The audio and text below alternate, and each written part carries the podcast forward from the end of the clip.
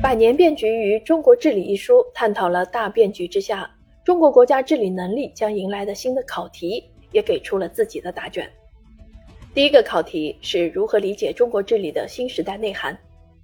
不同于百年前积贫积弱、落后挨打的旧中国，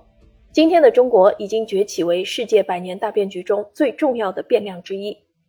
在后冷战时代，多极化之势虽不可挡。国际竞争依然是制度之争，是发展模式之争。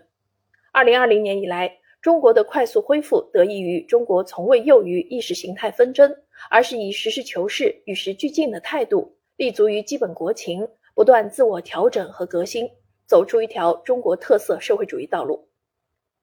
第二个考题是如何实现治理现代化的转型。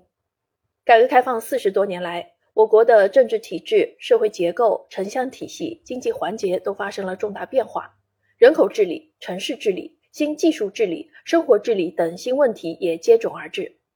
过去的发展成就会带来大众更高的期待和诉求，同时，中国的超大规模、郡县传统、人口大流动等特性交相叠加，在全球化、风险社会、信息技术爆炸的时代，对国家治理能力提出了诸多挑战。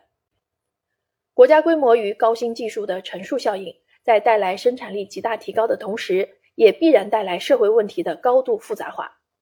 对此，党的十八届三中全会提出，全面深化改革的总目标是完善和发展中国特色社会主义制度，推进国家治理体系和治理能力现代化。这一转型目标要求我们正确认识中国治理体系的核心，梳理历史传统，补足现实短板。第三个考题是如何进行基层治理的改革创新。基层治理是国家治理的基石，是联系国家与人民的桥梁。良性的基层社会治理是国家治理体系与治理能力建设现代化的关键。改革开放以来，社会组织形势的变迁、城乡关系的变化、人口大流动及经济发展的不均衡，无不是基层治理必须面对的问题。因此，推进基层社会治理创新。转变政府职能，建设服务型政府，协调各方面利益分配和矛盾解决，以适应时代的发展与人民的需求，是我国国家治理体系的一项浩大综合性工程。近年来，乡村振兴的实践、脱贫攻坚的胜利，都表明中国的基层治理能力建设取得了可喜的成绩。同时，深化组织改革，杜绝官僚主义、形式主义作风，仍旧是一场持久的硬仗。需要我们在治理方法和制度建设方面做持续性的探索。第四个考题是如何抓住技术治理的时代浪潮。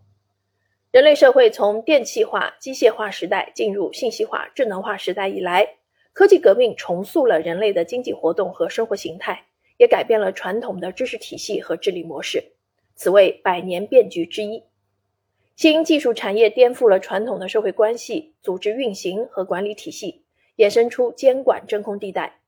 互联网技术的普及提升了信息传播的速率，拉近了世界各地之间的距离，却也不断冲击着传统治理模式，甚至对国家政治安全构成威胁。与此同时，科技之争已经成为当今国际政治较量的核心之一。